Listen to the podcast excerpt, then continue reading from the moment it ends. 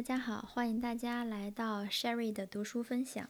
咱们现在继续看第七章的第二小节：西方边界的形成。在冷战期间，美国是一个巨大的、分散的多文明国家集团的中心。这些国家有阻止苏联进一步扩张的共同目标。这个集团有多种称呼：自由世界、西方或盟国。它包括了许多国家，但并非全是西方社会，如土耳其、希腊、日本、韩国、菲律宾、以色列，以及在更广、更宽泛的意义上，也包括其他地区、其他国家和区域，如泰国、巴基斯坦。与之相对的是一个意志性略小的国家集团。它包括所有的东正教国家，除了希腊，几个历史上属于西方的国家，越南和古巴，在更小程度上还有印度，有时还有一个或多个非洲国家。随着冷战的结束，这两个多文明的跨文化的集团四分五裂了。苏联体系的瓦解，特别是华沙条约的解体，是急剧的。冷战期间，多文明的自由世界正在较缓慢的，但与此类似的重组为一个新的、或多或少与西方文明范围相一致的集团。一个边界形成的过程正在进行之中，它涉及如何定义西方国际组织成员的问题。欧盟的核心国家法国和德国。首先被一个由比利时、荷兰和卢森堡组成的内部集团所环绕，这些国家全都同意取消货物和人员往来的一切障碍。然后是其他成员国，如意大利、西班牙、葡萄牙、丹麦、英国、爱尔兰和希腊。1995年成为其成员国的奥地利、芬兰和瑞典，以及当时的联系国。波兰、匈牙利、捷克共和国、斯洛伐克、保加利亚和罗马尼亚。为反映这一现实，1994年秋天，德国的执政党和法国的高级官员各自提出了建立一个有区别的联盟的建议。德国的计划是由最初的成员国减去意大利，组成硬核心。由德国和法国组成硬核心之中的核心，硬核心国家将努力迅速建立一个货币联盟，并使他们的外交政策和防务政策一体化。几乎与此同时，法国总理爱德华·巴拉迪尔提出建立一个三重联盟，五个赞同一体化的国家形成核心。其余的国家形成第二环，而正在通往成员国路上的新国家构成外环。随后，法国外交部长阿兰·朱佩详细阐述了这个概念，提出伙伴国家的外环由东欧和中欧国家组成，中环由同意接受某些领域的共同规则的成员国组成。这个某些领域的共同规则有单一市场、关税同盟等。内环由那些愿意并能够在防务、货币一体化、外交政策等方面比其他成员国走得更快的国家结合而成。其他政治领导人也提出其他类型的安排。然而，所有这些安排都涉及一个由联系更紧密的国家组成的内部集团，由与核心国家一体化程度较低的国家组成的外部集团，直到达到成员国与非成员国分离开来的界限。在欧洲划定那样一条界限，是在冷战后的世界里西方面临的主要挑战之一。冷战期间，作为一个整体的欧洲并不存在。然而，随着共产主义的崩溃，人们必须面对和需要回答这样的问题：欧洲是什么？欧洲的北部、西部和南部的边界都被大片水水域所确定。南部的边界与文化上的明显差异相一致，但是欧洲东部的边界在哪里呢？谁应当被视为欧洲国家，并因此成为欧盟、北约和类似组织的潜在成员？几个世纪以来，将西方基督教各民族同穆斯林和东正教各民族分开的这条伟大的历史界限。为这些问题提供了最有说服力的和最有普遍性的回答。这条界限可以追溯到四世纪罗马帝国分裂和十世纪神圣罗马帝国的建立。至少五百年来，它一直基本上处于它现在这个位置。它由北开始，沿着现在芬兰与俄罗斯的边界，以及波罗的海各国，比如爱沙尼亚、拉脱维亚、立陶宛。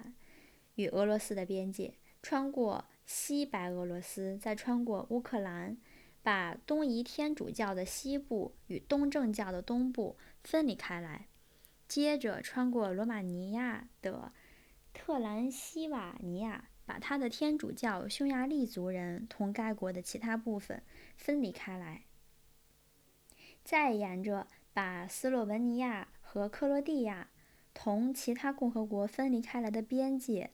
穿过南斯拉夫，当然，在巴尔干地区，这条边界与奥匈帝国和奥斯曼帝国的历史边界重合。这是欧洲文化的边界，在冷战后的世界中，它也是欧洲和西方政治经济的边界。因此，文明的范式。为西欧国家面临的欧洲的范围在哪里结束的问题提供了一个清晰的、不容置疑的答案：欧洲的范围结束于基督教的范围终止，伊斯兰教和东正教的范围开始的地方。这是西欧人想听到的答案，他们私下里大都支持这个答案，各种知识分子和政治领导人也明确赞同这个答案。正如迈克尔·霍华德指出的，承认中欧与严格意义上的东欧之间的区别是必要的。这一区别在苏联存在的年代曾经变得模糊不清。中欧包括那些曾经是西方基督教世界一部分的国家，曾属于哈布斯堡帝国的奥地利、匈牙利和捷克斯洛伐克。以及波兰和德国的东部边境地区。东欧这个词儿应当指在东正教庇护下的那些地区。在19世纪奥斯曼统治结束时才出现的保加利亚和罗罗马尼亚的黑海社区，以及苏联的欧洲部分。他论证说，西欧的主要任务就是。重新把中欧各国人民吸收到他们本应属于的我们的文化和经济共同体中来，在伦敦、巴黎、罗马、慕尼黑和莱比锡、华沙、布拉格和布达佩斯之间重新编织起纽带。两年后，皮埃尔·贝阿尔评论道：“一条新的断层线正在出现，它基本上是一个文化的边界。”以西方基督教、呃罗马天主教或新教为标志的欧洲为一方，以东方的基督教和伊斯兰教传统为标志的欧洲为另一方。类似的，一位重要的芬兰人把在欧洲取代铁木的关键分界线看作是东方和西方之间古老的文化分界线。它位于西。西方欧洲内的波兰、波罗的海诸国、前奥匈帝国的土地和西欧之外的其他东欧和巴尔干国家之间，一位著名的英国人同意，这是东方教会与西方教会之间一个巨大的宗教分界线。广义上说，这是那些从罗马直接接受或通过凯尔特人或日耳曼人的中介接受基督教的民族。与那些东方或东南方的从君士坦丁堡接受基督教的民族之间的一个巨大的宗教分界线。中欧人也强调这条分界线的意义。这些国家在摆脱共产主义遗产、走向民主政治和市场经济方面取得了重大进步。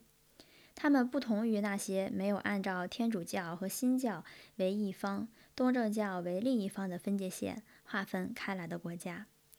立陶宛总统认为，几个世纪前，立陶宛人不得不在两种文明中做出选择，并选择了拉丁世界，皈依了罗马天主教。选择了建立在法律基础上的国家组织形式。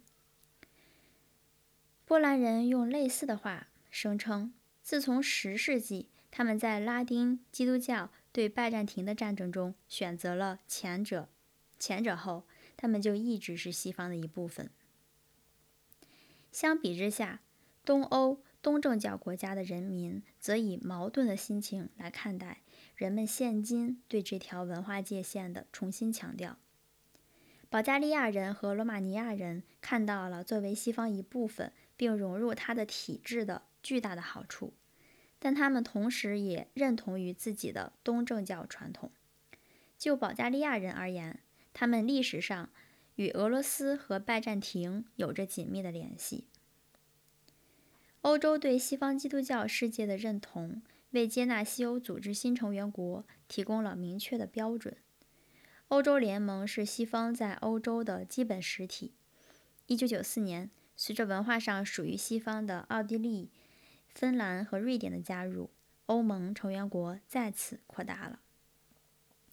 1994年春，欧盟明文规定，除波罗的海诸国以外，排除所有苏联共和国加入欧盟的可能性。同时，他与四个中欧国家——波兰、匈牙利、捷克共和国和斯洛伐克；两个东欧国家——罗马尼亚和保加利亚——签署了联系协定。然而，这些国家中没有一个有可能在二十一世纪之前成为欧盟的正式成员国，而中欧国家毫无疑问要比罗马尼亚和保加利亚先获得那种资格。假如后者确实能加入的话。与此同时，波罗的海的诸国和斯洛文尼亚最终成为成员国，看来大有希望。而穆斯林国家土耳其、小国马尔、马耳他以及东正教的塞浦路斯的申请，在一九九五年还悬而未决。在欧盟扩大成员国的过程中，优先考虑的是。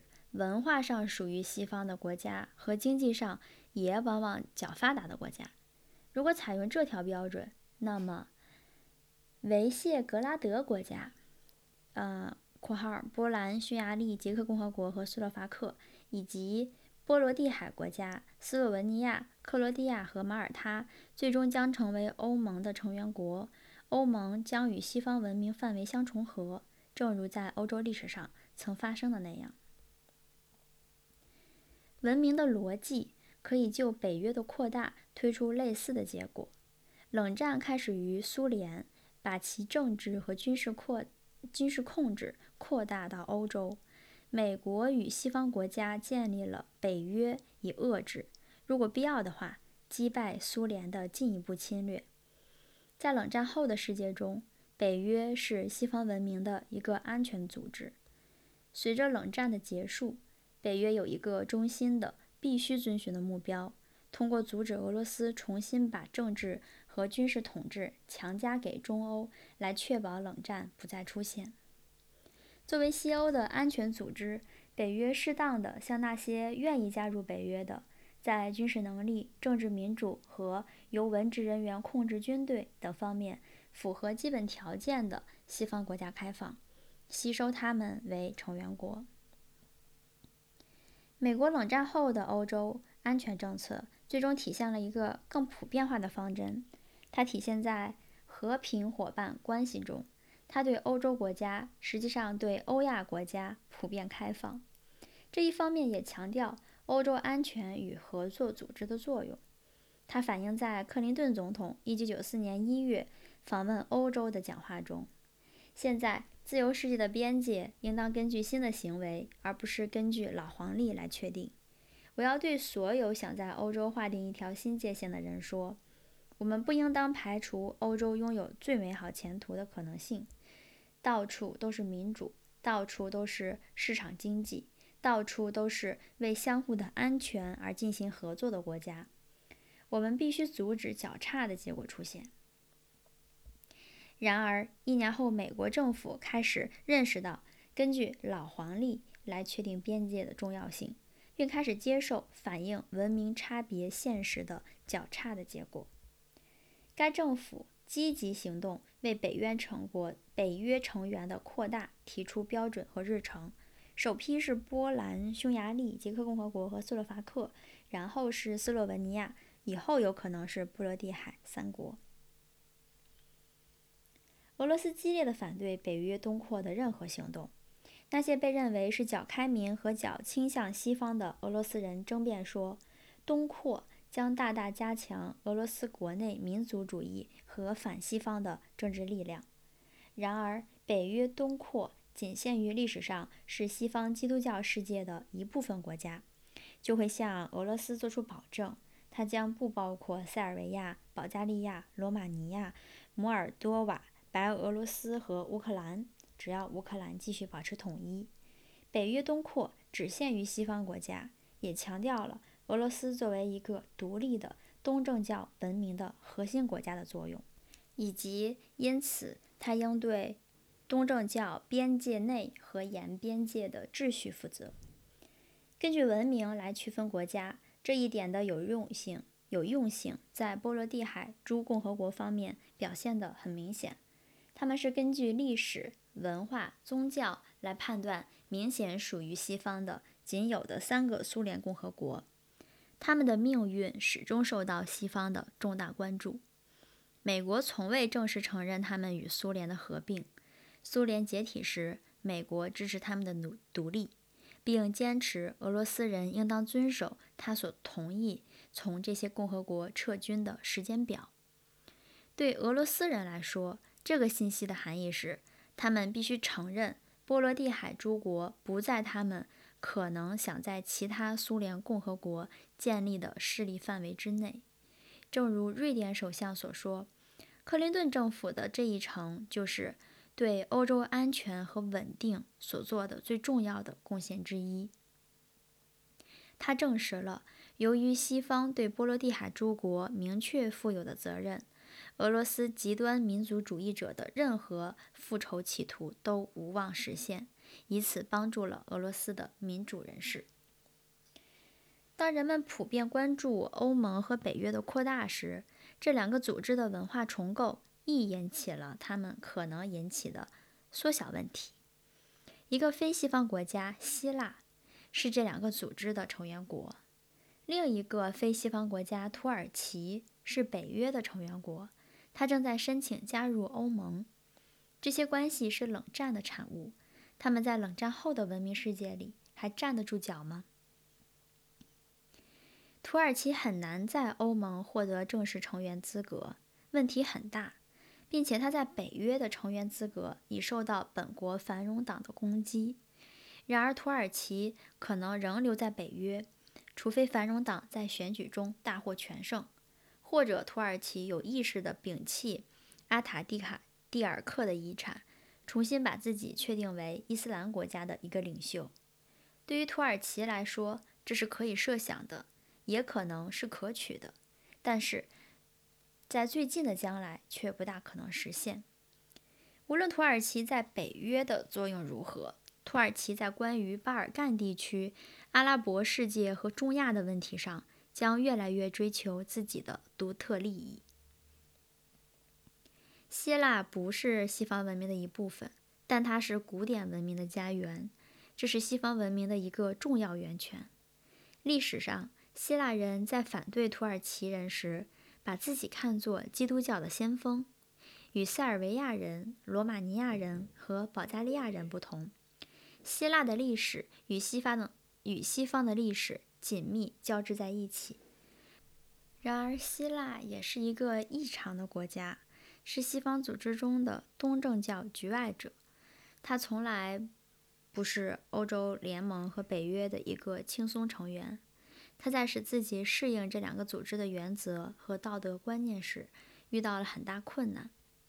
二十世纪六十年代中期到七十年代中期，希腊处于军政府统治之下，直到它转变为民主制以后，才得以参加欧洲共同体。他的领导人似乎常常故意背离西方的原则，并与西方政府作对。希腊较之其他共同体和北约的成员国要贫穷。还常常执行一些轻视布鲁塞尔通行标准的经济政策。他1994年担任欧洲联盟理事会主席时的行为激怒了其他成员国，西欧官员私下称他让他加盟是一个错误。在冷战后的世界里，希腊的政策越来越背离西方的政策。他对马尔马其顿的封锁遭到西方政府的强烈抨击。结果导致欧洲委员会向欧洲法院寻求反对希腊的禁令。在南斯拉夫的冲突中，希腊采取的政策与西方主要大国不同。他积极支持塞尔维亚人，并公然违反联合国对他们的制裁决议。随着苏联的终结和共产主义威胁的消失，希腊和俄罗斯在反对他们共同的敌人土耳其。这一点上有了共同的利益。他允许俄罗斯在希腊族人控制的南塞浦路斯建立重要的军事存在。由于他们共同信奉东正教，希腊族人既欢迎俄罗斯人，又欢迎塞尔维亚人到他们的岛上来。1995年，俄罗斯人在塞浦路斯大约开设了两千家公司。在那里出版俄语和塞尔维亚语、克罗地亚语的报纸，而且塞浦路斯的希腊族政府主要从俄罗斯购买军火物资。希腊也在与俄罗斯探索把高加索和中亚的石油绕开土耳其和其他穆斯林国家，而通过保加利亚、希腊输油管道运到地中海的可能性。希腊的整个外交政策都带有浓厚的东正教倾向，毫无疑问。希腊将仍然是欧盟和北约的一个正式成员。然而，随着文化重构过程的加强，它的这些成员资格无疑将变得更加脆弱，意义更小，给有关方面带来更大的困难。冷战时期，苏联的敌对者正在演变成为冷战后俄罗斯的盟友。好的，我们的第二节就读完了，感谢大家收听，我们下次再见。